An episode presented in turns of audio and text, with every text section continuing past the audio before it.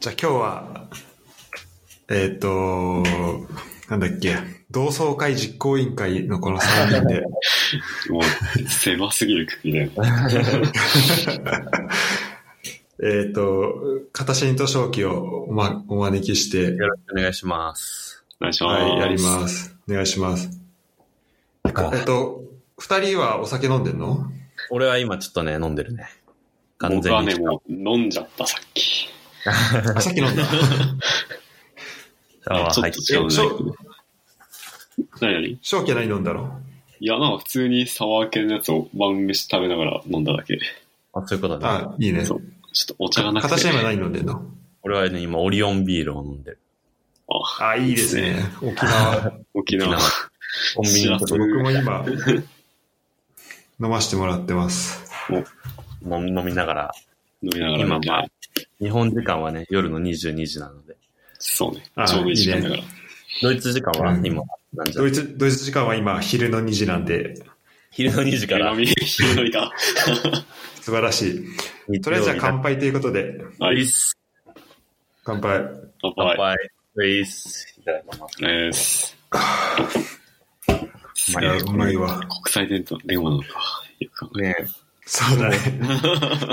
国際電話の割にはやっぱラグというかさ、あんまりないよね。いや、ないない。そうだね最近のいい時代だよな。そう。いや、いい時代だわ。昔のさ、テレビ中継とかのさ、何々さんみたいなやつとかさ、めちゃくちゃラグあったね。3秒ぐらい。確かに。本当あれなくなったもんね。全然ないね。みたいなね。そうそうそう。そう。いい時代だよ。あと、え、これ何？無料なの？このサービス。うん。あ、すごいな。えっとね、多分、クラウドに保存、なんか容量が決まってんのかな？ああ、ストレージだけなんかあんのか、制限が。まあでもなんかそのクラウドも後から消せるし、たんなんかもう基本的にはほぼ無料で使える。えー無料枠で。やっぱこのトラックが分かれてるのマジでいいよね。あそうだ。ね。そう。ちょっとさっき話してた形と。それぞれのね、声がね。たまにラグとかあって聞こえない時あるもんね、やっぱ。そうそうそうそう。で、なんかこれさ、音、あの、聞こえなくなったりとかもすんだけど、電波悪くなると。うん。でも、あの、仕組みとしてはなんかそれぞれのローカルで録音してるから、だから後でこうつな、後でこうつなぎ合わせるときは、はいはいはい。なんか、あの、音、き何、途切れなく聞こえるから、えー、いいな。うん、それがね、結構素晴らしいところだねと。てもいいサービス。なるほど。まあ今日はちょっと日曜ということで、はい。あの、日曜らしく、はいはいはい。こう、まあお酒を飲みながらね、飲みながら。飲みながら。とりあえず、まあ企画としては一個旅のことについて話したいなと思って。うん。で、まあちょっと余裕があったら、うん。ちょっとホームオフィス、ホームオフィスそう話もですか。そんなしっかりしたものではないが。をね、ご時世にね、ワークフロムホームなのでね。確かに。そうそう。ちょっと前回俺、うん、あいいよ。結構もう、しらすの回にさ、俺も何回か出演させてもらってるから、しらすの回ってこのポッドキャストに。もう割と旅の話もなんか家のオフィスの、ホームオフィスの話もなんか、つくつしちゃった感あるの あ、そうなのなんかもそうだね。まあ結構、話したかなっていう感覚はあるんだけど。そうだね。まあだいぶしたよね。まあ俺はだからかっちゃんの聞く。そうそう、正気、正気からの話をしたいのかあと、話もあったらその時付け足すぐらいの感覚にしようかそうだけどちょっと正気を、正気これで2回目かな？出てもらうのが。俺2回目だね。前、しらすとサッシでやったのが、1回でそれきりだから、それもいつだっけね。うんうん。あれ確か自粛期間中とかだった気がするんだけど。あ確かちょうどそうだったと思う。そうだよね。いや、あのね、放送すごい良かったわ。な。マジかあの収録は。いうん。あ、本当。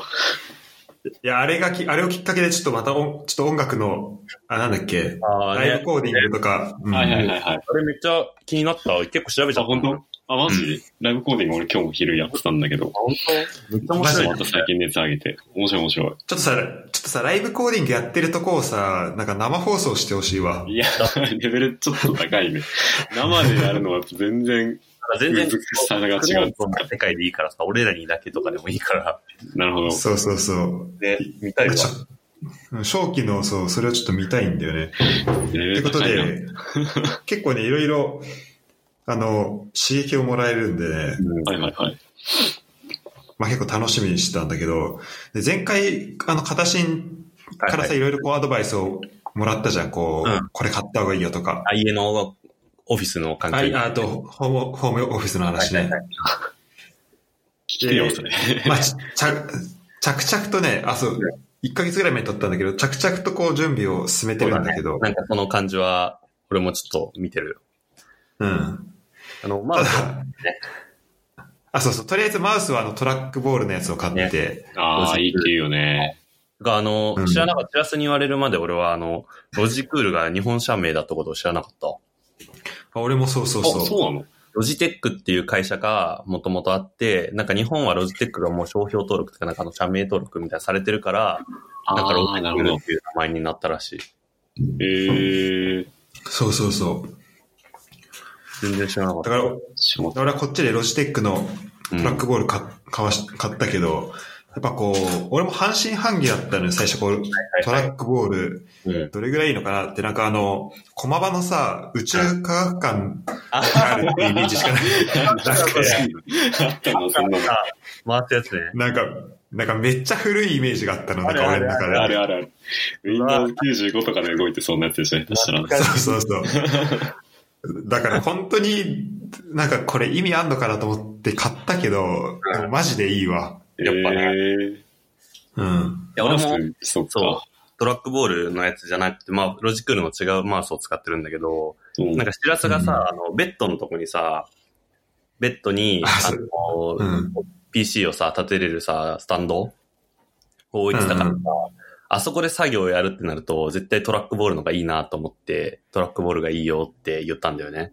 多分。そうそう。で、俺最初そんなんで引っかかるかいと思ってたんだけど、調べるうちに、あ、これ絶対買った方がいいわと思って、しかも、やっぱね、か肩こりが全然なくなったわ、このああ、そうね。か、姿勢とかか。トラックボールにしてから、うん。ええてか、まあそうだよね。結構、やっぱ基本的にさ、PC とかのさ、ノート PC とかのさ、トラックパッドとかだとさ、やっぱ真ん中に手をやってとかさ、やるからさ、あ確かに。そうそうそう。可動域はあるけどさ、もう、マウスはもうただ、姿勢、肩広げた位置にあるから、置けばいいからね。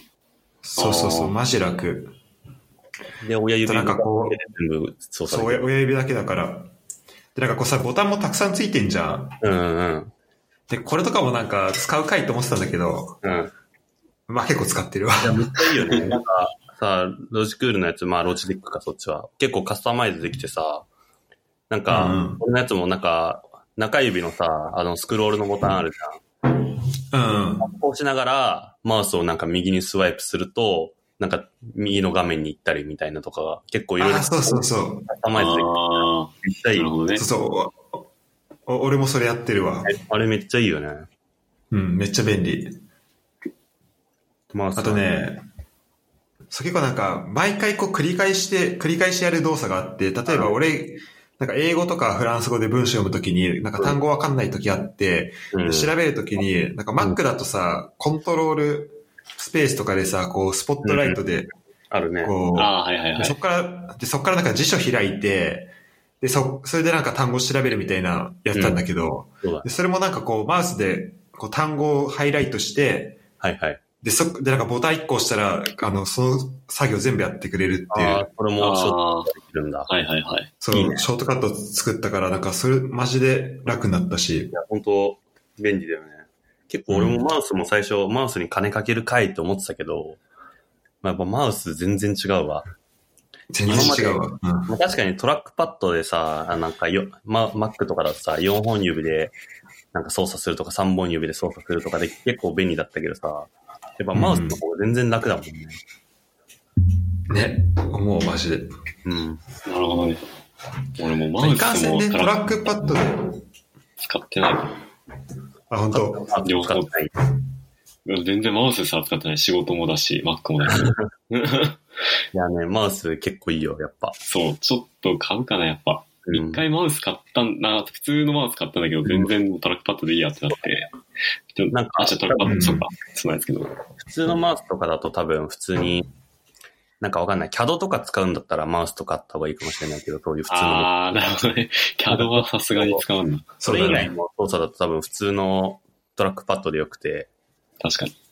でもなんかやっぱり、基本的になんかその画面スクロール、なんかスワイプするとか、なアあプリケーション開くとか、そういうショートカット、ボタンがたくさんあるマウスを買うと、そういう機能がたくさんついてるから、やっぱめっちゃいい。ねう。うんん。で、あと、まあ、キ親指ね、しらすの持ってる親指でできるトラックボールのやつとか、本当めっちゃ狭いカフェとかでも、変な話、膝の上に置いて、親指だけ操作するだけで、はいはいはい。あ、そうだね手先でも結構いい感じに使えるんだね。あれはいいよね。そうだね。うん。このボタンがあるとさ、キーボードとマウスのこの往復が少なくなるのがやっぱ、ああ、そうだね。でっかいねああ、うん確かに。本当そうだね。あと俺さ、パソコンをさ、なんか2台以上使うことが結構多くて同時に。ああ、あるある。こっちで違う作業してみたいな。そうだね。その時なんかこれ、あの、そのパ、パソコン間をなんねか自由に移動できるんだよ。あ、そすごいよれいいね。あ、接続を、え、何 ?Bluetooth とかをそうそうそう。同時に複数のってことか。うん。なんかね、あそう、それいいね Bluetooth 通して、で、こうなんか内部ソフトを入れなきゃいけなくて、はいはい。まあ、なんかロジクールの。で、それをまあインストールする必要があるんだけど、まあでも、それは基本的にそのマウスのオプションとかをね、設定するのにも必要だから。そうそうそマジか。いや、あれいいよね。いいな。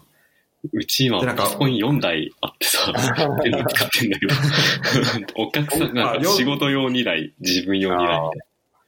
それ、マウスくて。う。そうそう、マウスだとさ、なんかさ、このマウスどこのパソコンに繋がってんだっけってことになるじゃん。あ、そう、Bluetooth だとね、特に。つなぎ替えめそうそう。俺んどくさいし。2台、そうそう、俺2台でもなってたからさ、多分4台とかだったら絶対これ便利だと思う。ちょっとそれありだな。選べるの楽だわ。ソフトで。そう。いや、めったちゃいいだなんか、なんか俺の場合だと結構その、俺今使ってる2台が、1台がその会社のパソコンで、なんか VPN が結構厳しめだから、なんかその、なんかインストールできなくて、その、ああ、ロジクールのやつが。うん。ただ、でどうしようと思ったんだけど、なんか、まあ一応その付属の USB のなんかこう、端子みたいなのを挿したら、なんか一応、あの、キー、なんだ、ボタンのこの割り振りとかはできないけど、うん一応そっちも動くようになって、うん。で、なんか一応この、えっと、2台までだったらなんかこの手元のボタンで切り替えができるからそ、うだね。なるほど。だからそう、ちょっとセキュリティ厳しめでも、うん。まあこの、そう、2台までだったら全然いける。車用とかでも使えるよって。そうそうそう。確かに。いや、買おうかな。うん。いや、お予すすめ算。いくらぐらいなのそのトラックパッドって。まあでもそんな言うてしないか。1万円ぐらいだよね、多分。あ、1万円か。そうだね、うん。まあまあな投資だな。いや、でもね、まあまあする。お思い切っても買ってもいい。ね。なんか、どんぐらいの頻度で使うかっていうところだね。そう、毎日使うからね。まあそううん。ね。必ずね。で、それを3年使うと考えるとね、割る900でしょ。そう。確かに。1あたりみたいな。付き合って月前でも額いくらよ。100円以下で使えちゃいますよ。ね、みたいな感じだよ。ね。なるほど。3年使えば、みたいな。そう。そう考えるとね、毎日コーヒー飲むんだったらって感じだよ。確かに。肩こりを取れんならいいわ。そう。それそうはね、そう。おすすめですよ。だからそう、パソコンスタンド使うとさ、あの、トラックパッドが遠くなるじゃん。はいはいはいはい。上にね、斜めにするやつでしょ？シラスの持ってるやつは。そうそう。だからさ、こう、まあ、まず、マウスは必須になってさ、うん。今持ってるマウスだと、なんかもう、すごいストレスだったからそ、うだね。うん。だからこれはすごいいいと思うな。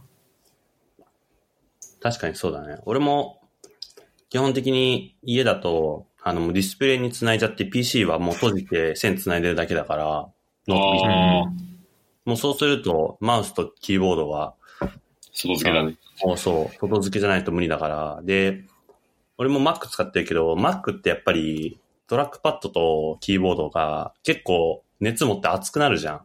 うん。それがすごい嫌なの。なんか、もう、触っ、その PC のもう本体に触れるだけで熱いから、それを触りたくなくて、外付けのキーボードとマウスを使ってるっていうのもあるかな。へえうんうん。そういうことか。だからキーボード外付けなら聞きたかったけど、変わるやっぱキーボード。うんいいやつ使うと。キーボードはね、そうだね、しらすのこの前の回でも散々俺は話したけど、なんか、課題されてんだもん。でもまた聞いちゃうけど。いいのでね、キーボードは本当ね、いいやつを買った方が。いや、なんかね、いや、確かに、その安いやつっていうか、まあ、安さにもさ、すごい結構優劣あるけど、もうほんと2、3000円から買えるじゃん、キーボードってへ変な話。まあそうね。その辺のキーボードと、まだ1万円ぐらいの、まあ中級ぐらいのキーボードと、で、俺が持ってるやつは、まあ高級キーボードっていうか、まあそれなりに高い3万ちょいぐらいするやつなんだけど、投資してね。だからそのおー1万円のやつとかと比較してないから、あんまりわかんないけど、でももう、やっぱいいキーボードを買っただけでなんか自分が仕事できた気になって、そこのモチベーション上がるよね。なんかカタカタ。それ、で、それこそなんか、スタバとか行って、なんかそのキーボードでカタカタやってん、俺かっけえみたいな。なんか まあほんとそんな感じだけど、でもなんかやっぱ打ちやすいし、まああともう、俺の持ってる HHKB っていうキーボードはかなりキー配列が特殊だから、ああ、そうなんだ。それに慣れちゃうと、他のキーボードなんか使うのに結構時間かかるというか、わざわざキー配列見ないと使えなくなっちゃうから、なるほどね。もう自分の指にカスタマイズされたキーボードみたいになってくるよね。まあ、それをだけを使ってる限りは最高だね。そうだね。なるほどな。そこでちょっとオーバーフィットしするとちょっと怖いけど。そうそうそう、本当そう。だから、でももう、それも、俺の持ってるやつも Bluetooth で、あの、本当ファンクションコントロール1とか2とかで、なんか1、なんか、ペアリングできて、あ、それいいな。と2とかにすると、えいいねなんか2に設定されてる PC にとか iPad にとか接続できちゃうから、ええあー、すごいいいね。いいな。そっか、パソコン複、なんか PC 複数持ってるとさ、キー配列全部違ったりしてさ、覚えてわかる、わかる、わかる。全角半角全部違うけど、どれだっけみたいになるから。そう。だってまあ、まず、まずさ、Mac とさ、Windows で違うじゃん。そうそうそう。で、で、で俺今さ、しあの、まあ、持ってんのが日本から持ってきた Mac と、あと、あと、まあ、外付けで買ったすごい安い US キーボードと、ああ、そう、US とね、違うからね。そう、で、やっぱりなんか英文とか、なんかコードとか書くときはやっぱ US キーボードの方がなんか圧倒的に書きやすいなっていうのは結構最近思って、まあ、そうかもね。なるほどね。基本的に US キーボード使うようにしてんだけど、なんか仕事場からもらったやつ、今かあの借りてるやつが、うんなんかあの、キーに書いてある文字盤は、なんかドドイツなのね。あ、そうなんだ。なんかド、なんかドイツ配列で、うん。なんかクワーティでもない、なんかクワート Z みたいな。ええあれもお国柄なんだね。やだな、それ。そう。でも、なんか中身は US キーボードみたいな、なんかすごいややこしいああ、ことになってて。で、俺フランス行った時はなんかあの、あとアアジャーティ。使ったりとかして、なんかいろんなキーボードすごい。使いすぎて、ちょっとあ 頭の中おかしくなってる。やばいな。それやばいな。もう、え、なんか、アルファベットまで配列変わるとちょっともう、高三だな、それ。そうだね。やばいよね。記号とね、す、なんか、そんぐらいだってあったしよね。そうそうそうそう。アルファベットも無理だもん。アルファベットだったらお手上げでも。うん。だから結構なんか Q と A を押し間違えるみたいなのが結構フランスいる時はあったかな。なんかフランスキーボード慣れる、慣れるともう逆へに、英語書く時もそっちの頭に、まあ一応なんかすることはできたから、い一一瞬は。A が9の1なの普通に嫌だな。なんか、めっちゃ使うイメージあるから。それを、それが違うのも知らなかったな、そもそも。確かに。基本的にさ、日本はさ、まあ、日本語配列、日本語配列でもさ、その、ローマ字っていうか、アルファベットの配列は一緒じゃん。う一緒だね。ん。あ、本当だ、調べてみたら全然違うんだ。AZERTY みたいな。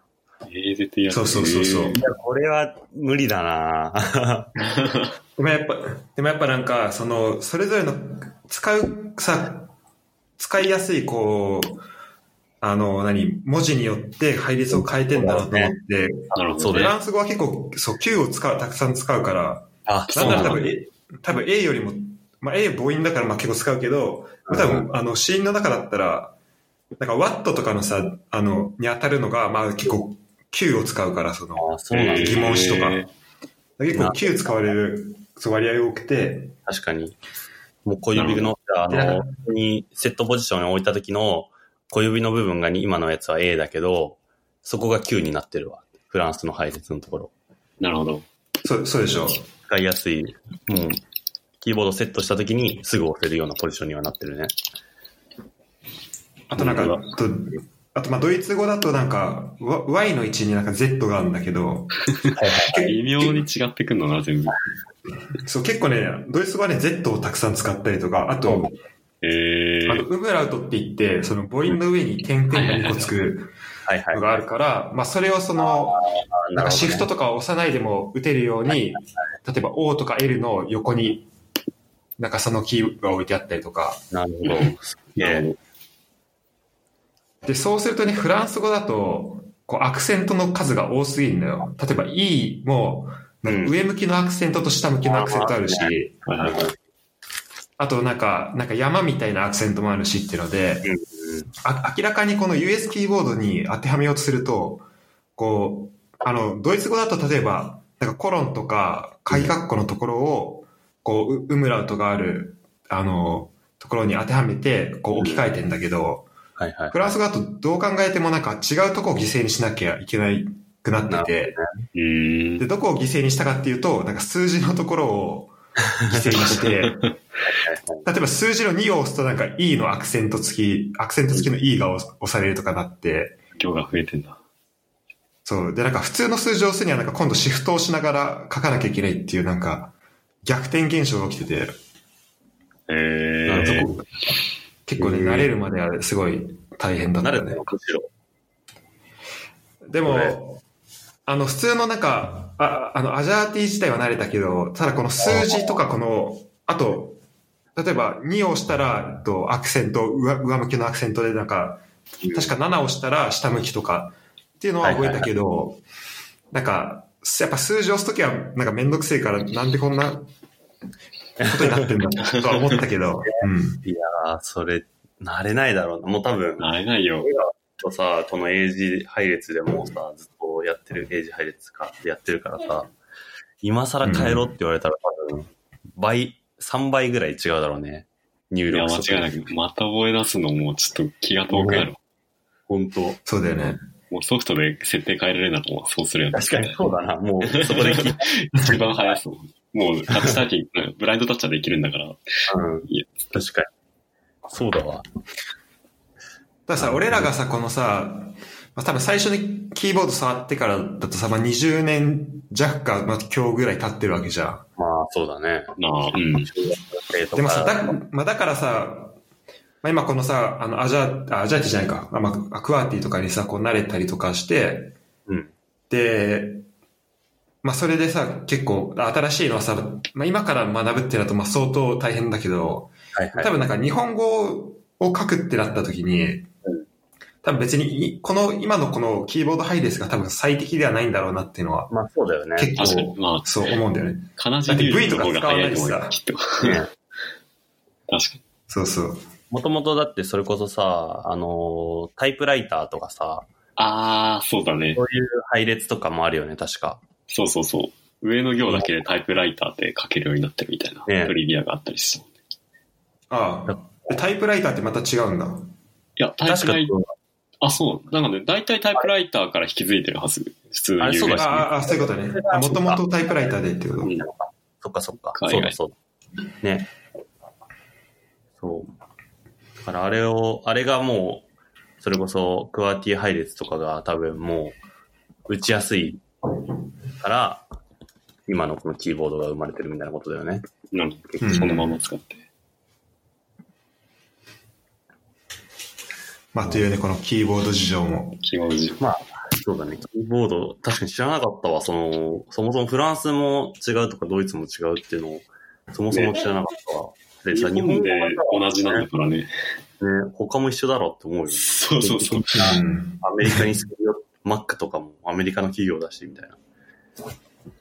Windows のそうだよねアメリカだし、みたいな、思ってたわ。全然違うんだね。違うんだ。そう、これはね、ちょっとこの、ローカル性面白いよね。ね、面白い。ちょっとじゃあ、このキーボードの流れでさ、ちょっとタイピングの話をさ、うん。したくて、ちょっと最近ちょっと考えてたんだけど、はいはいはい。まあみんな多分、すまあ普通の、そそれなりの速さでさ、こうタイピングしてると思うんだけど、う。うんん。なんか、まあ、ホームポジションとよ、なんか呼ばれる、こうなんか、ホームポジションだっけ？なんかこうさ、ん F と J のとこにさ、はい出っ張りにこう人差し指を置いて自然になる、こう、キー、何？指の置き方ってあるじゃん。うん。まあそれが基本だと思うんだけどさ、そうだね。そうね。なんか、T とかさ、Z とかってさ、うん。どの指使ってる？ああ、外れるところ？Z は小指じゃない？でも。?Z 小指だよ。俺も。T。あ、ごめん、間違えた。あ、ごめん、今、間違えた、間違えた。今俺、なんかドイツ語のキーボード見ながら またややこしいな。Y の T、T と Y、この、なるはいはいはいはいはい。こいつらってさ、結構、なんか、押しづらい位置じゃない？なんか、わかる。まあちょっとわかる。うん。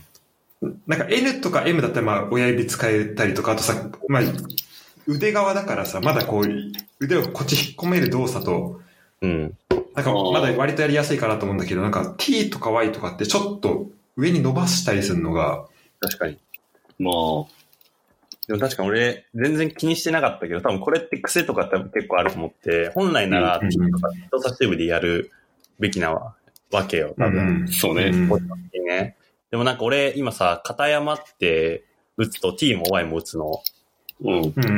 で、打ってみたら、右の中指で両方打った。無意識に。赤指。で、T と Y を両方一緒に打てるから、ああ、あそうだね俺が J でずっと押してて、あ持ってて、そこで始めるってなると、なんか、最初 K もね、中指で打つの。で、うん A はずっと左の小指で押すんだけど、片山って全部母音だから。うん。で、中指でそのまま中指を移動して、T と Y をなんか全部押しちゃったっていう、なんか今、俺も発見があったわ。そんな気づきある？すごい。普通に多分、普通のほ他の文章とかでやるときは、多分 Y とか人差し指とか使うんだと思うけど、なんかあ自今、分の名前だけ？うん、なんか、えー、特定の並びになるとそうなるみたいな。無意識に多分、なんかもう、なのかな。確かに、それはあるかも。なんか俺も、なんか白戸で書くとき、うん、なんか SI って書くときもあるんだけど、なんか白戸のときは絶対 SHI でやってる俺。ああ、ああ、あ、それは名前入れんだ。うん。なんかもう、俺多分癖に近いけどそうね。。最小の文字数で書くな。でも、うんほぼ T も、あ、でも確かに白戸って打つと俺中指で使うわ。T は。あでもそれは右の中ま指なんだ。そう。あ人差し指があんま機能しないで、中指が結構持ってってる感じだうんそうだね。人差し指がもう J と F にずっと置いてあって、えー、なんかコンパスみたいな感じで軸で、なるほどね。結構手首のうち動かないですね。結構大変そうにはある。確かに今気づいたわ、それ。これの方が遅いんだろうな、絶対。いや、それで俺がね、この、なんかさ、ホームポジション大事ってまあさ、一応教科書的には言われててさ、うんね。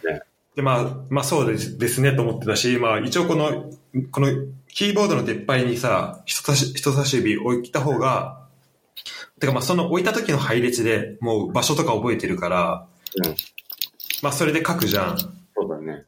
で、なんか俺日本いた時とか、まあ基本、まあ結構そのさ、まあ平均よりは全然打つの早いなっていうふうに思ってたんだけど、うんで、俺フランス行って、でまあフランス語書いたりとかさ、英語書いたりって、まあもちろんそのネイティブと比べたらうん。遅いのは分かって、そうだね。まあ分かってたんだけど、海外だとね。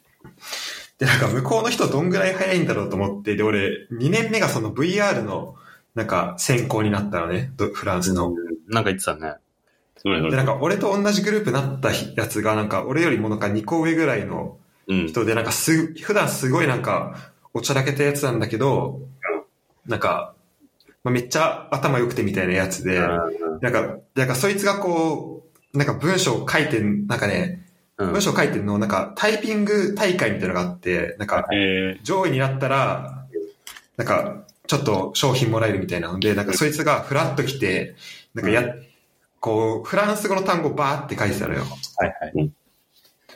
で、なんかそれをなんか横で見てたんだけど、なんかもう、ほぼ単語レベルで、なんか一回の打つときに単語レベルでこう、パッパッパッパって、タイー、ピングできてて、はいはい。で、で、なんかこう、しかも、でも、なんか指の位置がほぼほぼ変わってないのよ。なんか、うんああ、じゃあちゃんと、あれか、最短で指を動かしてるタイプの。そうそうそう。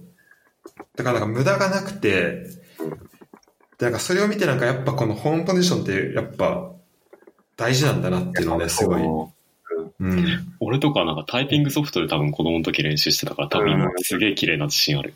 あったよね。ちゃんと指のここ押せみたいな感じで画面に指の使い方まで出てくるやつで練習してた気がするかあったわ。確かになんか俺、名探偵コナンのリフティングのやつやってたわ。なんか。ら。なんか、それやってる人多いよね。あそうなんだ。コナンリフティング。で、リフティングしてる最中に単語を打つと、リフティングが何回も続くみたいな。えー、俺なんかあの寿司の、寿司のやつ覚えてるわ。やつもあるよね。タイピングまだあるでしょ、しかも。ある、全然未だに使ってるよ、みんな多未分。だにあるよ。マジ？で。うん。寿司とあとなんか E タイピング。あ、そう。E タイピングね、俺結構会社の研修でもなんか一回みんなやらされた。あ、そうなんだ。そう。で、300、なんかなんだっけ？スコア300以上みんな取るようにみたいな風にああ、言われてた。やっぱタイピング早くないとみたいな。ね。いや、俺さ、長期や、うん。そう大学さ、1年の時の授業で、その、タイピング試験に受からないと単位取れなかったの。一周のそうなんだ。うんタイピング試験。情報、情報基礎っていう授業の、だからもうみんなそこで必死にタイピング覚えたんだけど、で、俺それこそなんか、もう独学っていうか、なんか、独学っていうのも変だけど、基本的にさ、パソコン使うとき特にそのキー配列とか意識しないで打ちやすいように打ってたから、まずそもそもなんか J と F のもう、うんここのさ、あの、点字のさ、ブロックみたいなのあるじゃん。あの、ここがホームポジションですよっていう。それがあるのを大学生になって知ったな。これなんだろう うん。このレベルで、だから多分変な中指で使っちゃうとか、もうその癖が多分あるんだろうね。あ、なるほどね。これ多分、あ多分これき強制するのもさ、なんか、まあ多分時間かかるけど、でも絶対、なんかできたらやった方がいいなっていうのは結構、ね。あ、まあ確かに。うん、思った。俺今なんかできるだけ本当指を動かさないでやろうとは頑張ってんだけど、うんちょ。ちょっとやっぱこの、フランス語とかのこの、なんかキーボードとやっぱこう混じっちゃう時があって、うん。いまあ、や、でも、もう多分俺は治んないな、これ。もう、直さなくてもなって感じでし治ょ。らないし正、多分、直す気もない。あの、めちゃくちゃ時間を競う、それこそなんか、あの、競プロとか競技プログラミングとか、あ、はいはいはい。うんこんぐらいのレベルになると、本当1分1秒の差を、このタイピングの速度で変えるっていうのは必要かもしれないけど、なんか、そこまでじゃなかったら、多分、なんか、まあ、総合的に見て、1分遅くなろうがなかろうが、なんか、打ちやすい方がいいなって俺は思っちゃうね。そうだね、そこの、そこでなんかちょっと変えたところで、まあそんなか生産性変わるわけでもないし、多分もう治らないな。ね強制されない。まあでも確かに、うん気にしたことなかったな、あんまり。どの指で何？っていうね、ちょっとね、そう、ちょっとタイピングの話も、ちょっと、あんまりする、する場所がないから、ここでしときたかった。確かに。ということで、はいちょ。っとじゃあ、えっと、旅行の話、お来ました。そういえば、主題そっちだったんだっけ？そうだね。をしようかなと思ったんだけど、今ちょっとこう、おホームオフィス寄りの話になっちゃってるから、はいはい。ちょっと一回こっちを終わらしちゃっていい？そうだね。まあ、なんか、うん最悪そんな、そうそうそう。話すことないもんね。うん。あとなんか、え今さ、二人は、あ、まあ、形はもう家だよね、ずっとね。俺ね、ちょっと今ね、大阪に来てるんでね、あの、大阪の方にちょっと用事があって、こっちの大学で。うん。あ、そうなんだ。あ、そういえばなんかインスタで見たわ。そうそうそう。大阪に来てるんだけど、今。まあ、基本的には家で作業してるんで、でもあの、名古屋にいるときは、名古屋の家で、まあ、まあ、もう基本リモートワークだから、やっぱり俺も、うん。まあ、用がないときは、基本的に家で作業を全部するかな。それす、あの、椅子は届いた？そういえば。椅子まだ届かないんだよね。9月あまだなんだ。中旬ぐらいに買ったけど、2ヶ月、うん、2ヶ月以上まだ届かないね。もうやっぱり、2ヶ月は届かない。うん、大塚家具で買ったんだけど、大塚、あ、結構なところで買ったね。そうやっぱね、椅子はね、需要が今高いみたいでみんな家で作業、あの、家で仕事するから、でしょうね。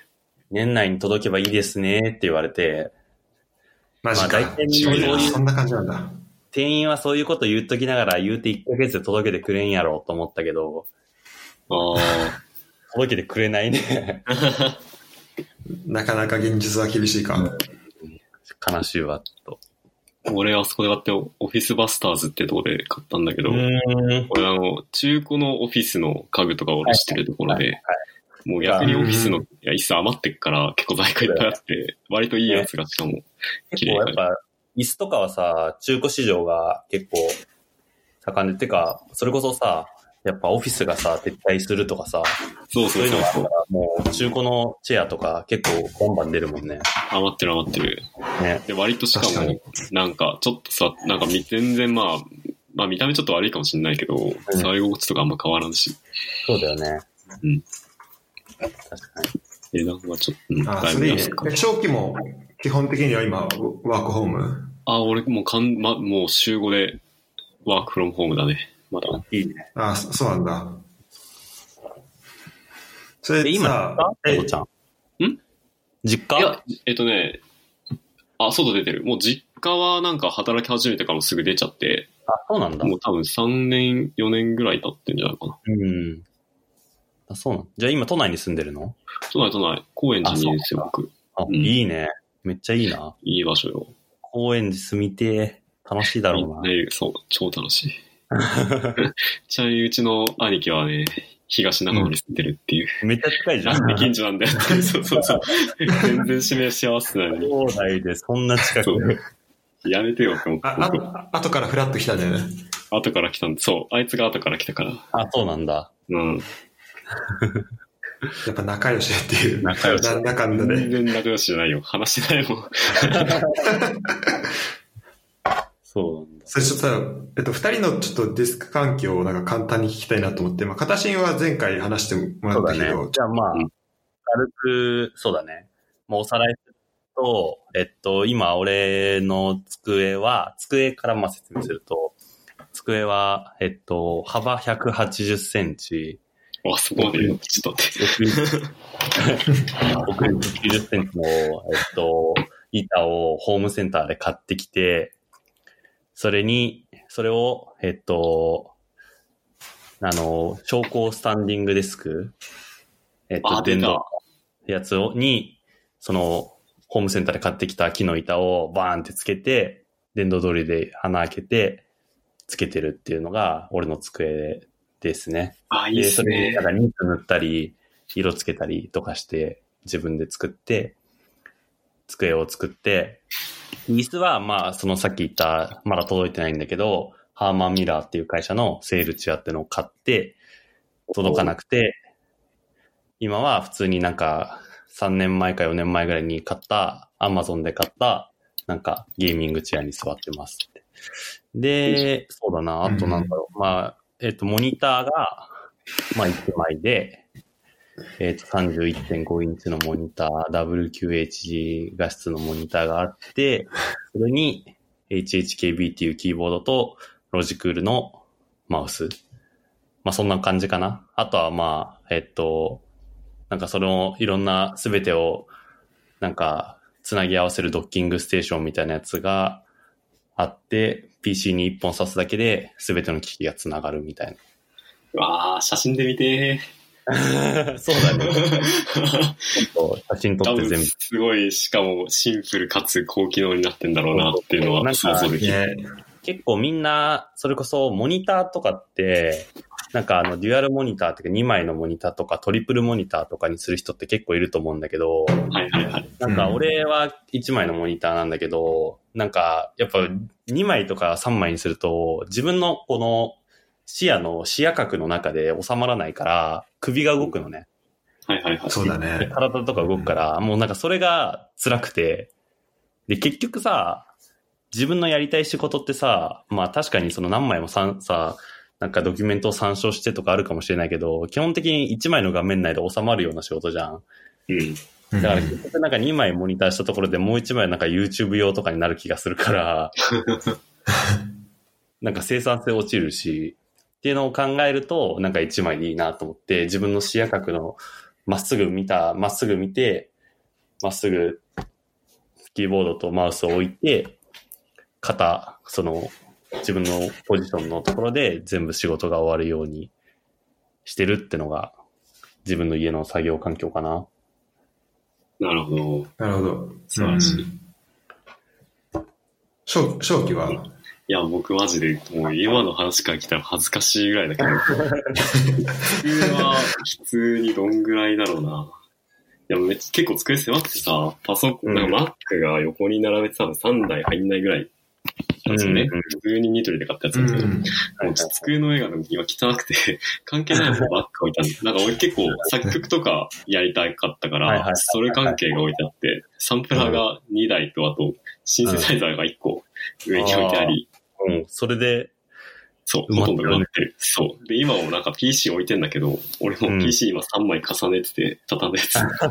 仕事用のパソコン2台の上、畳んだ上に今 Mac 置いて喋ってるもう本当にそれしかスペースないみたいいや、もう、加トちゃんもじゃあこれを機に、あの、家の環境を。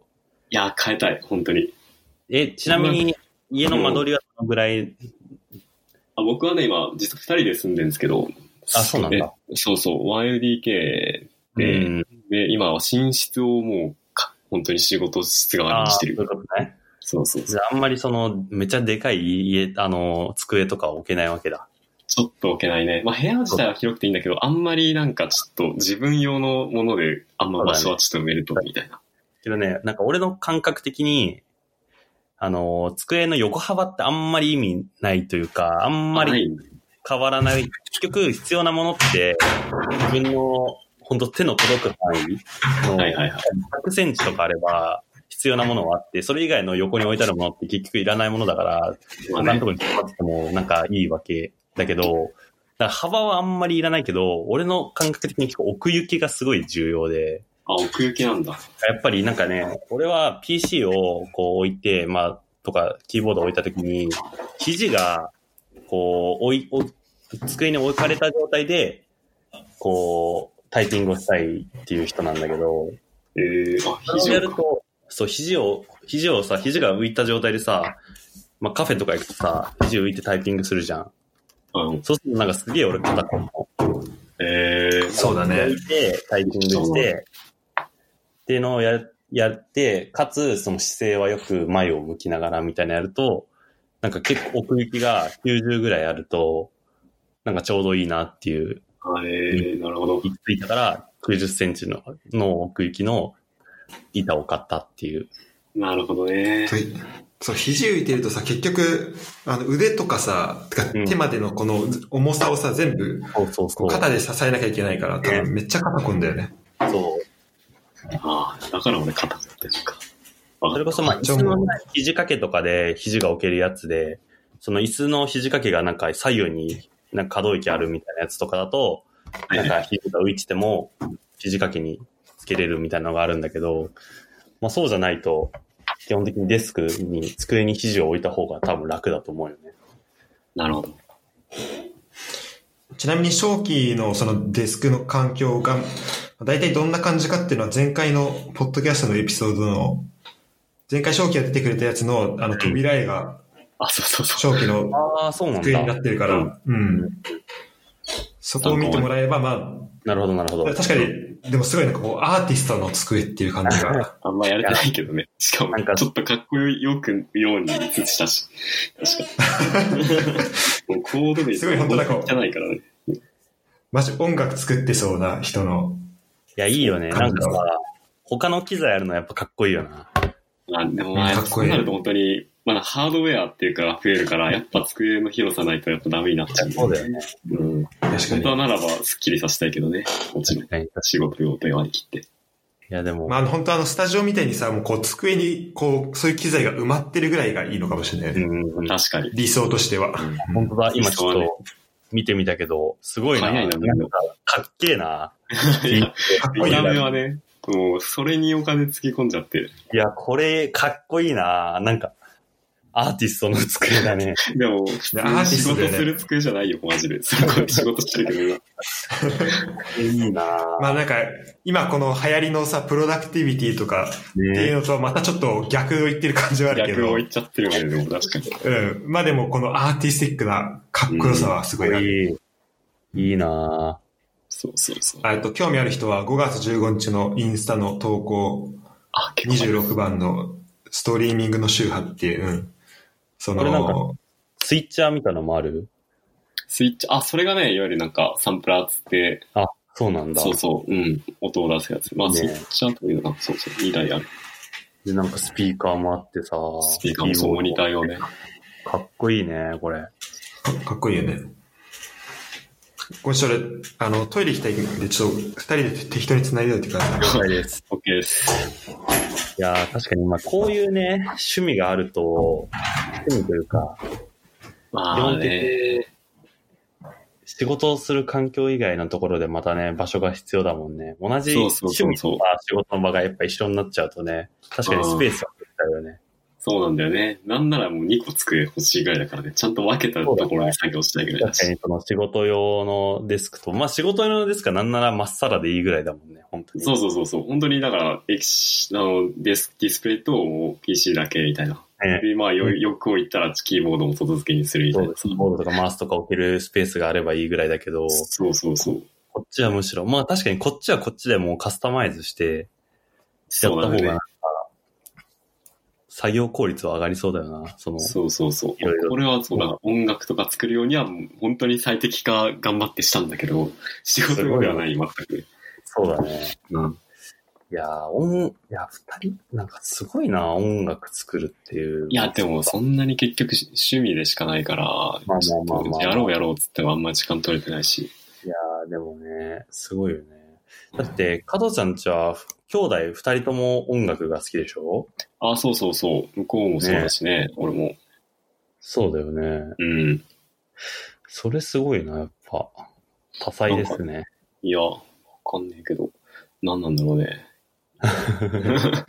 別れたけどね、道は。トランペットとギターで。そうそうそう。い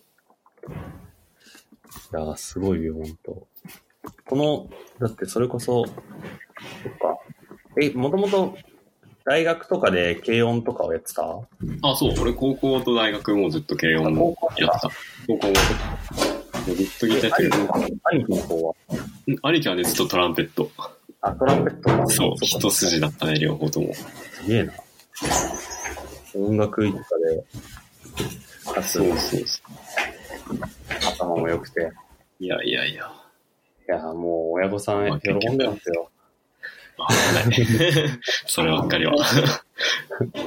二人家の近く、家近いんだったら、だってもう歩いて行ける東中のところえ、だったら出したら歩い、いや、歩いては無理かなわかんない。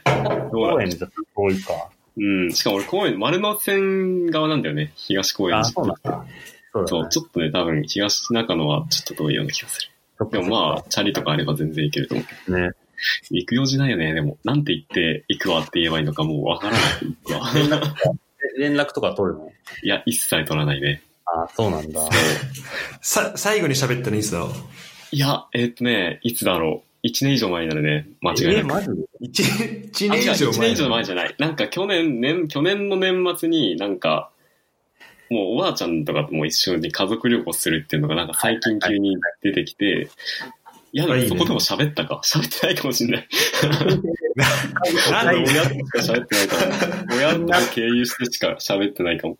すごいないや、俺が原因じゃないと思うけどね。向こうが無口なだけだと思うけどね。正直。ああ、なるほどね。そうそうそう。いや、でも、すごいね、でも。あんまりね、まあ、お男、双子といえどもやっぱ男兄弟だとそんなもんなのかね。そんなもんよ。できればだって、二人で外歩きたくないしね。まあ、まあ確かに双子、そっかそっか、双双子だと、それ分はあるかっちゃうね。分かっちゃうそう、俺でも見るよ。なんか、26歳の双子、男の双子二人でいたら、ええみたいになるもん。確かに、そう言われてみると、街中で大人の双子見ることないね。ないっしょ。確かにみんなそう思ってうん確かに帰ってくるのかもしれないね。そうそうそう。だから早くどんどん、その食べるものとか違うから、顔がどんどん異なってくることを思ってるよ。40ぐらいだったらもうだいぶ二卵性っつってもいいかなみたいな。なるほどね。なればいいな。でもなんかそういう人いるっぽいよね。結構双子だけどさ、なんか一卵性でだんだん、なんか、環境で変わってきたみたいなさ、顔が。そうそうそうそう、あるはず。やっぱね、顔つきとかはそうかもね。母親のご飯とかをやっぱり、いや、同じものを食べてたら、それはまあ、顔も変わらないだろうと思うけど、今、食生活から何まで全部違うからさ。やっぱ食生活とか結構影響するのかね、そういう顔つきとか。まいやするんじゃない？体重とかそういうところにも変わるかもしれないね。そうそうそうそう。運動をしてるかどうかとかもやっぱ、確かに確かに。でもそういう意味だとさ、二人ともやっぱ体型も含めて結構似てたよね。そうだね。俺の記憶だと。その時は似てたと思う。今はなもしかしたらちょっと違うかもしれない。あ、そうなんだ。だって、うん、僕でなんか、すごい、なんかぽっちゃりした二人どっちかとか全然想像できないもん。ね確かに。うん。そういう意味だと、あれなんじゃない？ちゃんと向こうの近況も聞いといた方がいいよ。それでその逆をやればいいんだから全部。あ、そうか。めっちゃ太ってきたら見たらしらすと後期でちょっとやってもらって、僕はそれを普通に聞きたいわ。ライちょっといきなりスパイする。スパイしてほしい。ちゃんとしっかりあっちの近況を聞きたいけど、その場に僕はいなくていいから、あとなるほどね。でも俺普通に確かに後期とは話したいんだけど、どうやってこっちから連絡していいかちょっとわ、わかんないんだよわかな。んないか。まあ確かに。連絡先紹介してももちろんいいけど、しらすはさ、それこそさ、小学校からさ、加藤兄弟とはさ、うんまあ、同級生だろう、だけどさ、うん。やっぱ後期、正期だったらこ正期の方が仲がいいの？まあ部活も一緒だったってのもあるのか。まあ俺ね、小1は確か後期と同じクラスだったのよ。そうそうそう、小あそうなんだ1だけね。それ以降はなんか、俺の方が知ら付き合い多いよね。いろんなところで。そうだね。で、でで多分小期と小5で一緒かな。あ、そう、小5で一緒。グレートティーチャーだったよね。グレートティーチャーあった。そうそうそう。で、なんかね、そ、やっぱね、そこのね、こう、グレートティーチャーっていうすごいね、まあ、あのいかつい。あの、そう、いいかつい先生がいたんだけど、まあ、そこをね、一緒に過ごしたっていうこの団結感が結構ね、でかいかもしれない。そうそうそう。ね。なるほどね。そう。うん。これは、結構やっぱでも、うん、賞金地行ったら二人ともいるから、まあ、一緒に遊んだりとかして、うん。そうそう。一緒に遊んだことあるあるでしょ。だって俺なんか、二人を家に呼んで、なんか俺が前の、あの、四丁目の家住んでた時だけど、ビッグエンの近くに。なんかそそうそう、なんか庭あったじゃん。あーはいはいはい。で、なんかそこでなんか、みんなでこう、なんか取っ組み合いのなんか、あ、覚えてたよ闘技みたね。いなのをやるみたいなのをやるみたいなのあったあった。やったよね。なん結か、構、しかも何回かやった。なんかハマったかわかんないけど。何してたんだろうな。上昇もいたなんかしかもよ、あ、マジで、うん。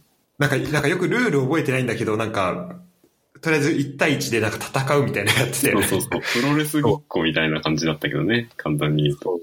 うん、あ、そうそうそうそう。だから俺結構元小持中の中だったら結構その二人の判別能力がすごい高かったと思うよ。いや、だからもう、一番下手したら二人両方の付き合い、いや、それはないか。一番ではないけど、かもわかんないけど、結構頻度は多いんじゃない？うん。まあ、割とそうかも。俺結構うん後期がその、う浦和駅から家帰ってる時にチャリでご一緒したこと何回かあったか そうなんだ。僕が知らない思い出だ。ら。うんそうだね。へー。そう。いや、なごめん、何の話だっけ？あそうだ、もうこの場にいない人の話してもしょうがないよ。あれでしょオフィス環境の話して、あ、そうちょっそう。と抜けてたからしやすい。まあ、オフィス環あ、そう境。だ。そうだね。そうで、えっと、ちょっと、まあ、その、まあ、机の上に何があるっていう話も、うまあしたかったんだけど、で、まあ俺の場合だと今、なんかどうしてもやっぱこうコードがすごい多くなっちゃってて、なんかそこをどうやって減らすかっていうので、まあ、ちょっと、前回のあの写真を見た感じだと、まあ、正気に相談はできないなっていう。あ、いやいや。どうしようもないから僕。うん。うん。てか、でもまあ別になんか、多いからといって、それがまあ必ずしも悪くないとは思うんだけど、なんかこう、うんだし、あと特に正気みたいにこうなんか、必要な機材がたくさんあるっていう状態は、なんか逆にこうかっこいいし、なんかこう、機。能性の追求っていう感じもするんだよね。で、なんかなんか、安藤剛さんっていうさ、なんか人、なんかノートでさ、なんかコードをできるだけ減らすみたいな。あ、俺それ記事見た。知ってる知ってる。ギルドの人でしょ？そうそう、ギルドの人。あそうそうそうあれすごいよね。あれすごい。あれ、あそこまでできあれはね、やりたらいいな。、そう、あれをやりたいんだけど、あれなんかもうさ、机にちゃんとこう、ドリルで穴開けたりとかししてさ、もうコード通したりとかっていう、もうそこまで徹底してるから、なんか、ええまあ、あれはまあ理想なんだけど、ちょっとまあまだできてないなっていうのがあって、まあ、ちょっとだから二人が今どんな感じかっていうのをちょっと聞きたかったんだよね。なるほどね。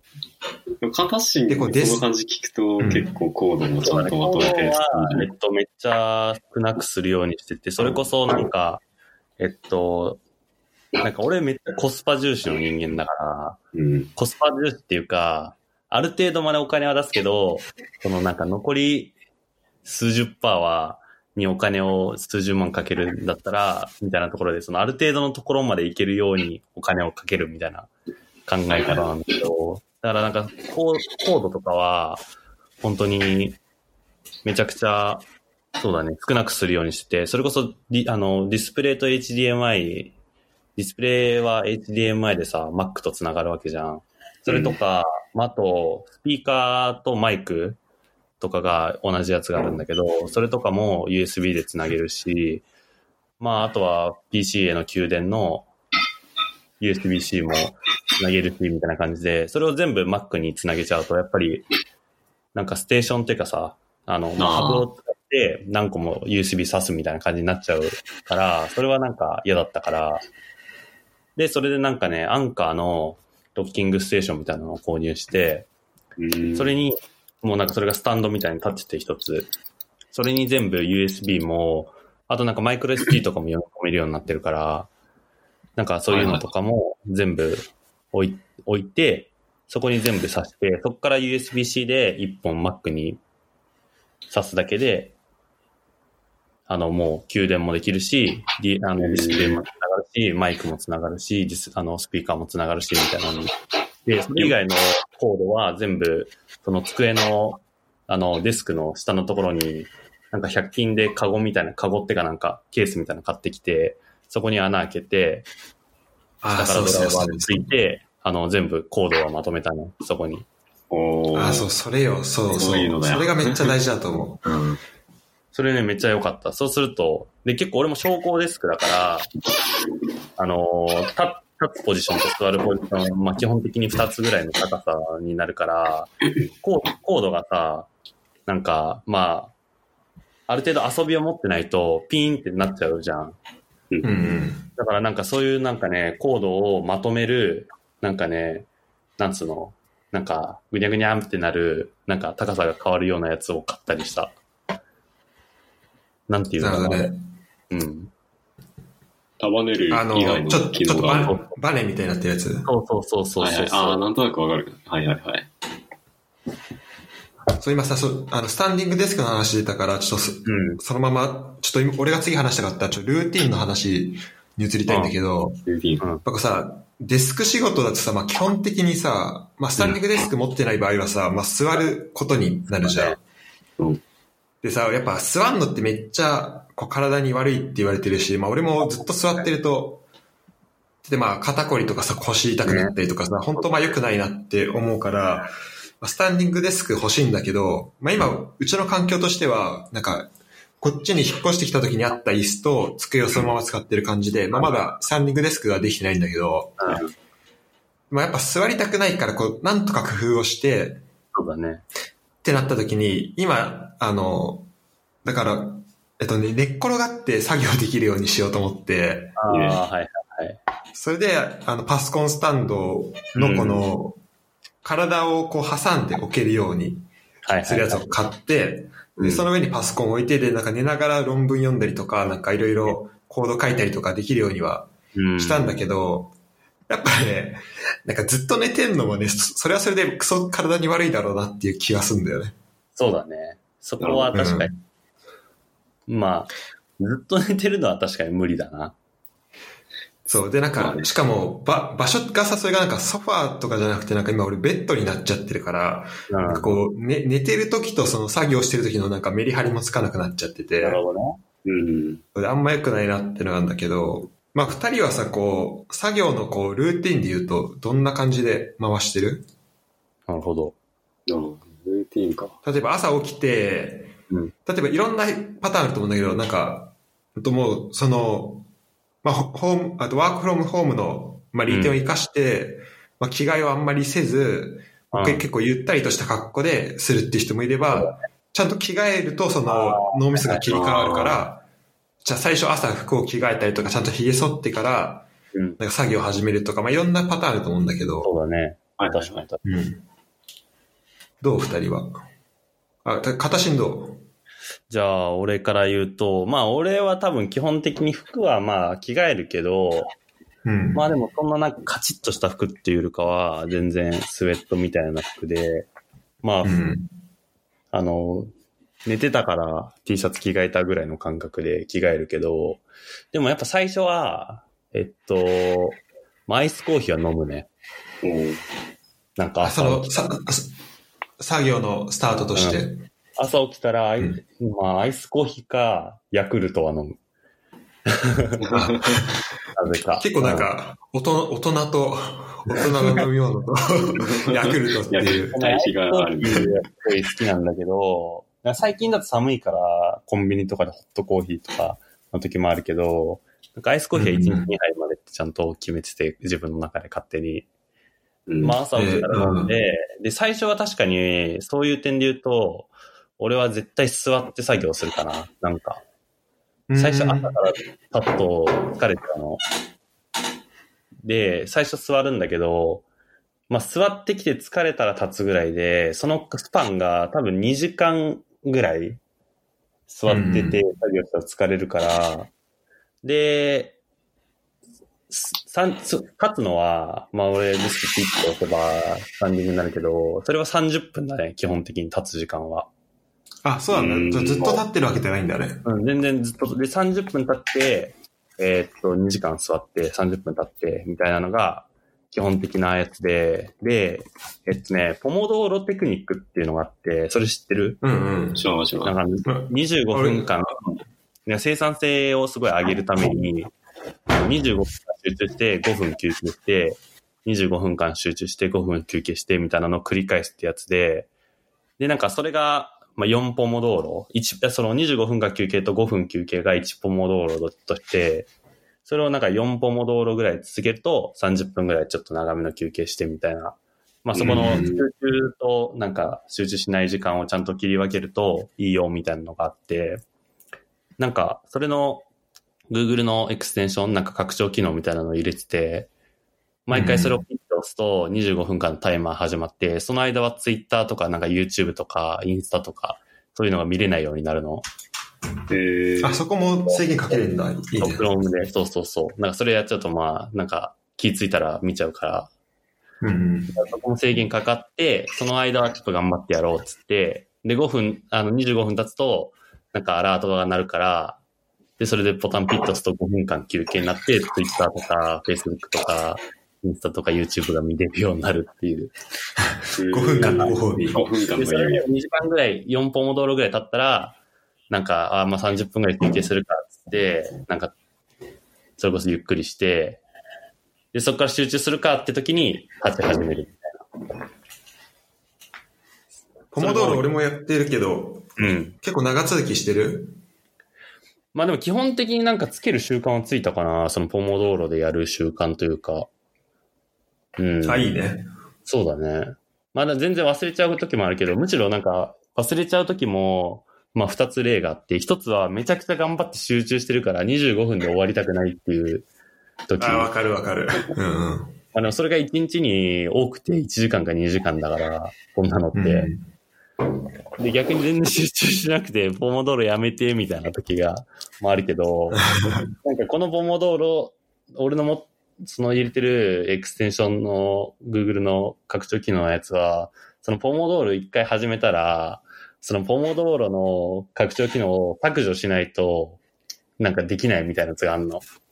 ああ、そうなんだ。じゃあ結構ハードルが。はめんどいじゃん、それ。うん削除してさもう一回ポモドーロやるためにわざわざそれ入れてみたいなのめっちゃだるいから、とりあえずじゃあ頑張るか、みたいな、にはなるかもね。なるほど。じゃあ、ケツを叩いてくれる。そうそうそうそう。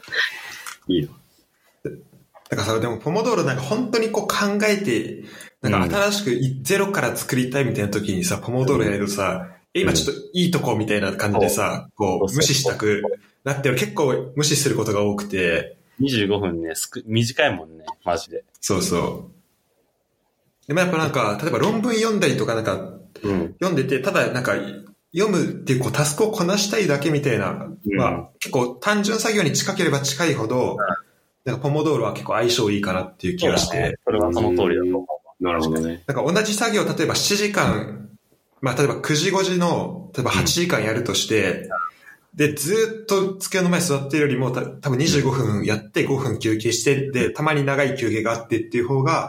確かにだ。からこう効率が良くなるっていう理論だよね、もともと。うんうん、そうそうそう。確かにそういった意味で言うと、俺もポモドーロが一番有効活用されてるなってかん、なんか思うのは、なんか、勉強、新しい、なんか、技術とかを勉強するときに本読んだりとかの時ああ、が、ななんか。一番効いてるかなと思うな。途中で集中力切れちゃって、5分休憩してみたいな。うんうん。本当さ、いつやめてもいいっていう状況になったらつめっちゃ使えるよね、こう、そうだねポモドーロ。んそうだね。なるほど。ある程度むしろ、あと、まあ、時間で区切るっていうのもできるから、まあ、ここまで集中してやったし、もういいや、みたいななるよね。1時間、うん1日例えば1時間英語の勉強しますってなったら、ポモドーロでやって、まあ2つやったから、まあ1時間ぐらいやったし、今日はこのぐらいにしようか、みたいな。あ、そうだね。なんかそのねそう、なんかワンポモをさ、ちょっとこう、一単位としてこう使えるからさ、じゃあこの英語は今日 2, 2P でいこうとかね、いけるよね。そうそうそうそう。それ、それ結構いいと思あそう確かにそういった点で言うと、ちょっとなんか、聞き、加トちゃんとかに聞きたいのが、なんか、それこそまあ受験勉強とかもそうだし、まあいろんな勉強とか、インプットするときとかに、なんかその時間で区切るタイプか、範囲で区切るタイプかっていうのはどっちだった？ああ、俺は勉強の時は完全に範囲だね。この章までとか。うん。なるほどね。逆にな、今聞いてうん、ちょっと学習の時に時間区切るって考え方をしたこともなかったから、いいなと思って。なるほど。いやもうそれは。すごいな。いや、多分範囲だとね、多分まあ俺の見積もりが悪いだけなんだけど、なんか多く見積もっちゃって、まあ絶対終わわんないんだよね。あははまあね、能力を過信しすぎてるんだよね。一回終わんないと、後の、それこそ次の日とか、まあその次の時間とかの後も全部ずれ込むじゃん。うんうんううんん。確かに。もう一回一からその範囲とかをなんか決めたりとか、なんかある程度、まあ来週のこの辺までに全部終わればいいなっていうところも全部ずれ込んじゃうから、もう一回考え直したりする手間ができちゃって、確かに。まあ多分俺のその、なんか遂行能力がないだけなのかもしれないけど、いやいや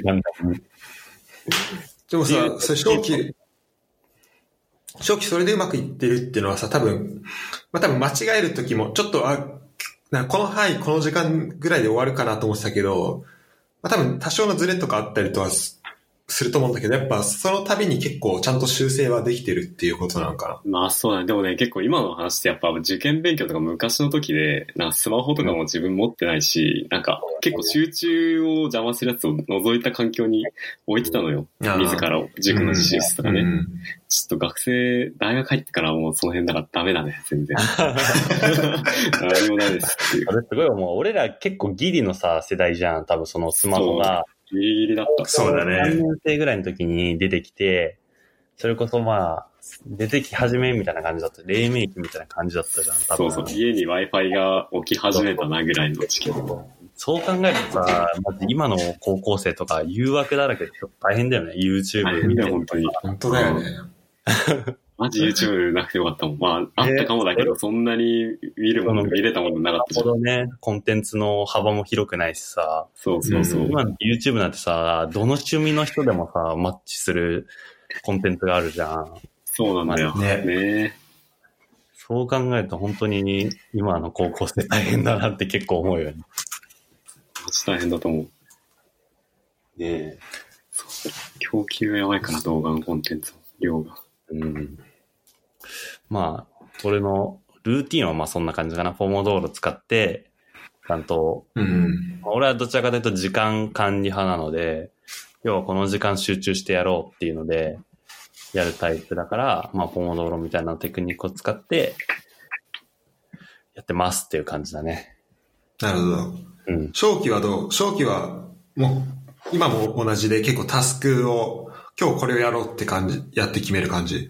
ああ、どうだろうね。僕はね、まあまず平日は結構もうサラリーマンをやってるので、まあ会議入るんですよ。うん自宅の中でも。そうだね。だから結構自分の思い通りのその時間管理とかちょっとできなくて、だから本当にざっくりな、昼昼休憩は何するとか、そんぐらいルーティンしかないね。うん。なんか前までは、なんか朝起きたら、まあ、か英会話入れてて、お始業前にそう、やってから、なんかまあ、出勤始めるみたいなのはやってたけど、うん最近朝早くからの会議入っちゃって今できてないっていう。ああ、そうなんだ。そう8時半から入れられるっていう、早い毎日。本当に勘弁してくれてたけど。うんでもほんと、あとはだから、マジで時間区切りとかそんなしっかりしたのないね。まあなんかアイス、アイスコーヒー飲むとかはあるんだけど、まあ始業前に飲みます。んでも本当に多分、8時半とかだからもう着替え、ギリギリまで出て、ほとんど着替えないまますぐ、とりあえず出勤し、うんいきなり会議入れてみたいなのやって。そうなんだ昼は、もう唯一ルーティンって言っていいのは、もう本当に昼休みになったら絶対もう30分睡眠取るとか、それぐらいかな。ああ、そうなんだ。ちょっともう、昔からなんだけど、眠気を抑えられなくて、寝ないとちょっと午後ダメなんだよね。しっかり寝る、ね、眠い時は。は、それで言うと、1日何時間睡眠ぐらいをするの？いや、でもなね、結局夜も、12時半、あ、でも7時間以上は寝てるかな、多分。うん。じゃあ一番健康的だ。そう、健康っちゃ健康。あんまり、そう、6時間以内になると本当に、ちょっと、アラートが体の節々に出るから。あ、わかる、本当に。うんで、なんか、俺も前まで睡眠別に、その、結構ショートスリーパーの人とかもいるじゃん。入れる入れる。だから、うんなんか、その人がすごいなと思って、その人たちはなんか訓練されて、ショートスリーパーになったから、なんか自分も訓練すればショートスリーパーになって、なんか人生豊かにできんじゃないかって思った時期があったけど、はいはいはい。なんか結局やっぱ、夜遅くまで起きたりとか、なんか全然睡眠時間短いと、結局次の日のパフォーマンス全部落ちるっていうことに気づいて、そう、超下がるよね。そうで、ジェフ・ベゾスが1日8時間寝てるっていう記事を見て、アマゾンののジェフ・ベゾスが8時間寝てるって書いてあって、いやもうこれは寝るしかねえと思ってました。サポーターを見て、ちょっと。うん、だから俺も基本的に、まあ12時過ぎには布団には入って、7時には起きるようにしてるね。だからまあ7時間弱ぐらいは寝るようにはしてるね。魔女なもんだな。素晴らしいね。俺、その睡眠で言うと、俺が今まで持ってた一番いいルーティンは、この5時チャレっていう朝5時に起きるってやつだった。ああ、やってたね。なんかだね、、5時に。ストーリーかなんかで。そう最近もうダメだわ。もう2時寝で10時起きだわ、俺。なんだよねう。完璧に。でも、もう今もう本当はさ、やりたいことが多すぎて、もう9時ぐらいから作業始めたりするともう気づいたら深夜過ぎてたりとかしてさ。はいはいはい。気持ちもわかるわ、確かに。わかるわかる。ここね、うまくね。抑えなきゃいけないんだけど、うん。うん。でも確かに、なんか深夜の方が生産性が高いような気もする。俺は。そうね。あ、本当？確かに。静かで、なんか、もう寝る前になんかブーストかかるみたいなのもあるから、なんかその気持ちもすごいわかるわ。なんかね、目が冴えちゃうんだよ、なんか寝る前になるわかるわかる。そうそう。と。で、これ多分よく、絶対良くないことだなって思ってんだけど、ちょっと、やっぱ難しいわ、そこは。そうだね。うん。あと単純になんか俺は、なんかし夜にちょっと早く終わるかなって始めたやつが、エラー取れなくてみたいなのは結構ある。ああ、そう、わかるわかる。これ解決しないと寝れないと思ってなんかそうだね、1時半とか2時になるっていう。そうだね。なんかさ、30分ぐらいで軽くコードの見直ししようと思ってさ、パーって走らせたらなんかエラー出て、そう。えこのエラー何と思って、その解決に3時間ぐらいかかるそう、かかる。余裕でかかるみたいあるな。何なんだよ、結局みたいな。あるあるだ、本当 そうだな。あのじゃあ、まあ結構じゃあ、正気はもう仕事、てかまあ会議が結構あるから、それを、まあそうだね。もちろん会議は予定表とかで全部見れるから、スケジュールはもちろんしてますって感じかな。まあ、自分であんま決めらんない。埋まってる方が、いやまあなんか全部1日のなんか8時間勤務のうち6時間会議とかだったら確かに辛いかもしれないけど、なんかある程度会議が埋まってる方が、俺的には結構嬉しい気持ちが。おー1日なんか1時間ぐらい会議したいのよ、俺は。あそうなんだ。あ、雑談とかもしたいタイプ。リンクとかした方がなんかね、気分転換にもなるし、やっぱね、そこが区切りになるから、あこの時間までになんか終わらせようとかもできる。なんか気持ち的に。うんなるほどね。なるほど。俺結構なんか作業がく、なんか、すなんか途切らら、そこで一回区切んなきゃいけないっていう気持ちの方が確かに、俺俺もある。強くなっちゃうかもしれない。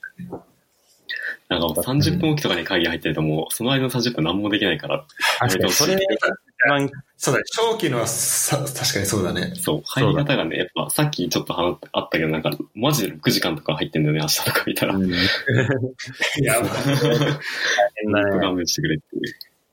まああるよね。そうだね。さ、やっぱさ、ずっと家いるからこそなんかこの、仕事と関係ない、まあこのポッドキャストとかもそうだけど、なんか、うんそういう会話ってのはすごいやっぱ大事だなっていう気がする。事大事。まあ確かに、一人とかで暮らしてるとあんま、あれだしね。うんうん。こうストレス的にも。うん。大事ですよ。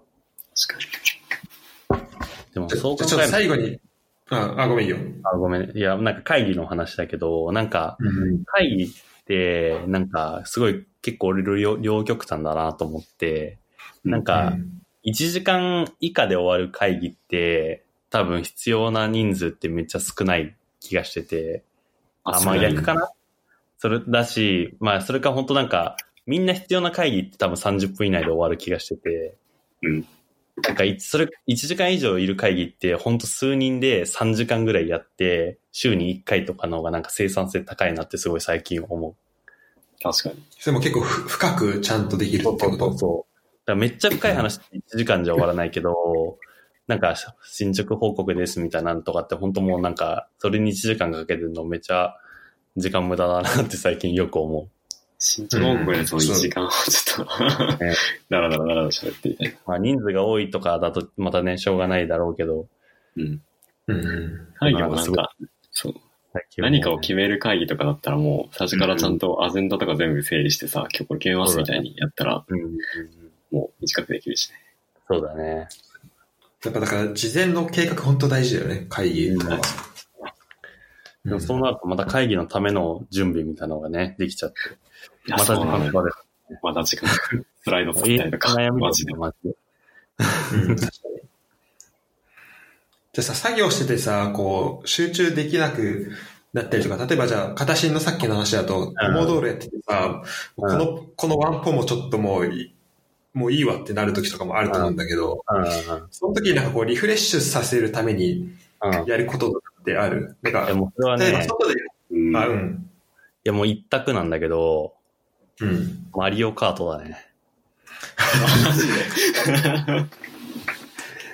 ワンレース。ワンレース。マジで？ね、マジマリオカート一択だな、本当なんか俺、まあそのさっきのスタンディングデスクみたいなところがリビングにあるのよ。で、うん壁側に向かってデスクがあるんだけど、後ろが、まあ、背中側に、まあ、えっと、テーブルと、まあ、こたつのテーブルと、あの、人をダメにするソファーみたいなやつ、はとうん。まあ、デカめのテレビが置いてあんのよ。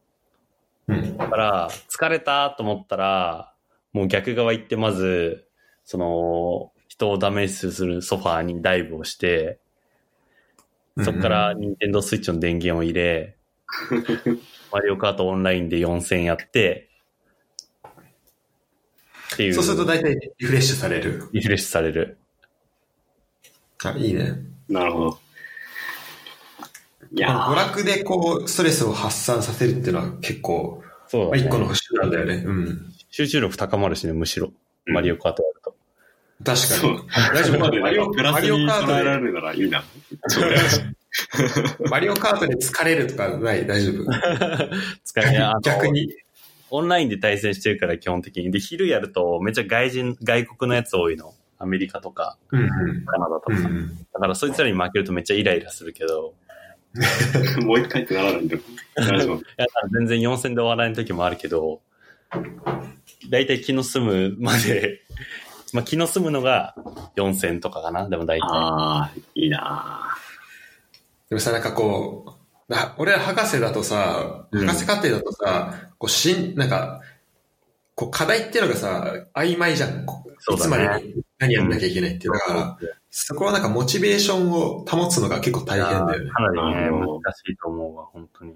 うんそういう意味でちょっと長長期のこの集中できない時にやることっていうのはちょっといや興味あるんだけど。ー、むしろち、そうだな集中できないって状態をちょっとどう除くかってことを本当は考えたいけど、基本的には、まあ、そうだね。一回寝るっていうのは絶そうだね。対どうしたの時あるかな。俺の場合集中できない時って、本当眠気とかになるから、うん。15、10分でも寝ればかなりマシになるタイムをして確かに。うん。ちょっと確かに業務中にマリオカートやる勇気はないっていうのはある。僕はねっていまあ、う。原因がはっきりしてるとね、そうそうそう。そこの解決策もはっきりするからいいよね。うん。まあ、確かに。寝るのもあるなんか、そうそうそうう。ん、ちょっとでもね、なんかスマホとかをね、本当が結構集中できないようになってるから、それをなんとかしたいなとは思いつつ。そうだね。投げ捨てるもん、マジで俺、スマホは。マジ？もう寝室に置いてっちゃう、なんかもう、むしろ。あー、それいいな。スマホ見るのを見たいっていう気持ちよりも、取りに行くのだるいの気持ちの方が勝った方がいいって思って、確かに。うんで、ポモドーロしてるから、なんか見れないし、YouTube とか Twitter とかも、はいはいはい。みたいな、こなんか状況にあえて置くみたいな。うんうん。そう。俺今なんかさ仕事の通知も今スマホで来ててさ、チームで入れてんだけど、でもそれを一緒にしない方がいいのかもな。あえてもう携帯ではもうそうだね見ない。うん。そうだね。それは結構大事だと思うよ。丸ごと全部スマホ切り離しちゃうっていうのは。それもそれたまに弊害がね、起こるから、まあちょっとなんとそうそも、俺らはなんとも責任も出ないけど、そこまで。まあ、まあまあリスクも丸飲みで、一回チャレンジ、一回一日ぐらいやってみてもいいかもなと。うん。そうそうそうちょちょっとヨーロッパスタイルというか、こう、プライベートと、そうだよね。そうそうそう。んそこ分けたりとか、仕事の中でも分けたりとか。うんうん。なんかさ、こう、原因がはっきりしてればさ、まあ、この対策いろいろ打てると思うんだけど、なんか俺もう、なんかなんとなく気が散っちゃうとかさ、はいはいはい。結構まあそういう状況にもなってさ、いや、まああるよね、それも。そう、だからその時に、なんかどうしたらいいのかなって結構思ってて、うん。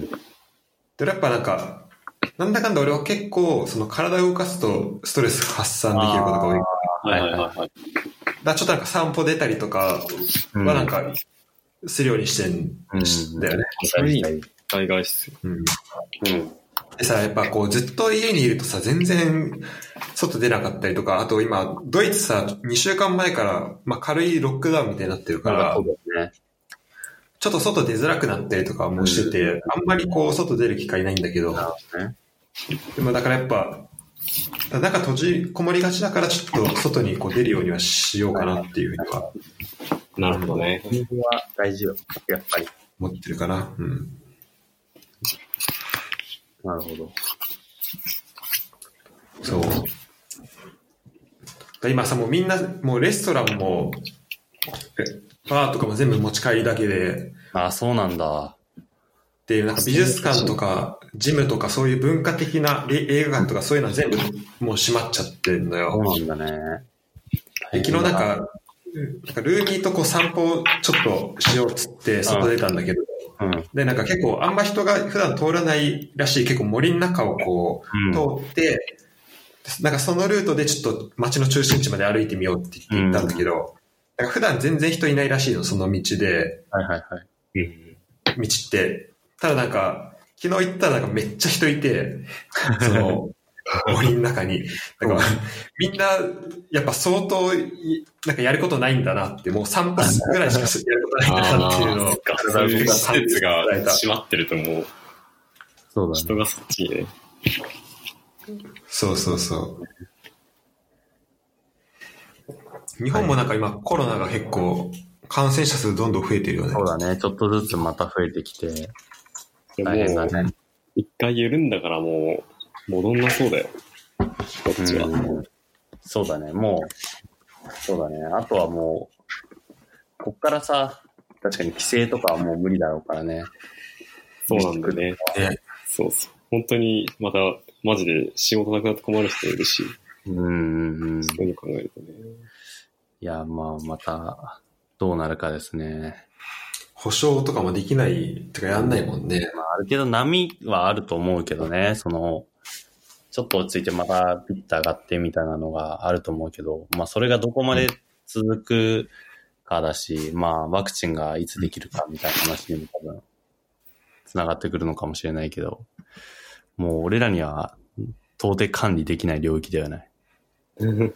しかもさ、ね、もう基本的にみん、二人ともこうワークホームやってる中で、ってなるともうさ、もう個人ではもうどうしようもできない範囲になってくるよね。結構もうみんな、多分ヨーロッパの人とかもそうだろうけど、もうなんかかかったら、しゃあないみたいな感じだもんね。もう、割と。うんそうね。そうだね。うん。ここまで気もちろんかかりたくはないけど、ね、かかっても別に悪いわ、悪いことしたわけではないし。そうだね。ただ今もうさ、どの国もさ、第2波の方が圧倒的に感染者数増えて、で、まあ日本も今、一番うん。今までで多いと思うけど、そうだね。確かに。だから、まあ多分この、病院のベッドがそれで埋まらないっていうのが多分一番大事だと、うん。そうね。その死者につながるところで言うと、まあそこは超えないようにはしてほしいけど、うん。こうみんなでこう自粛をして、で、まあちょっと緩んでまた自粛をしてっていう繰り返しで、まあうまく乗り越えていければいいんじゃないかなっていうふうにはね。本当に思そう。だけど。まあ、それで言うと確かにそうだな。まあ早く収まって旅行に行けたらいいねっていう話で旅行の話をすればいいのかな。いいそういうことだね。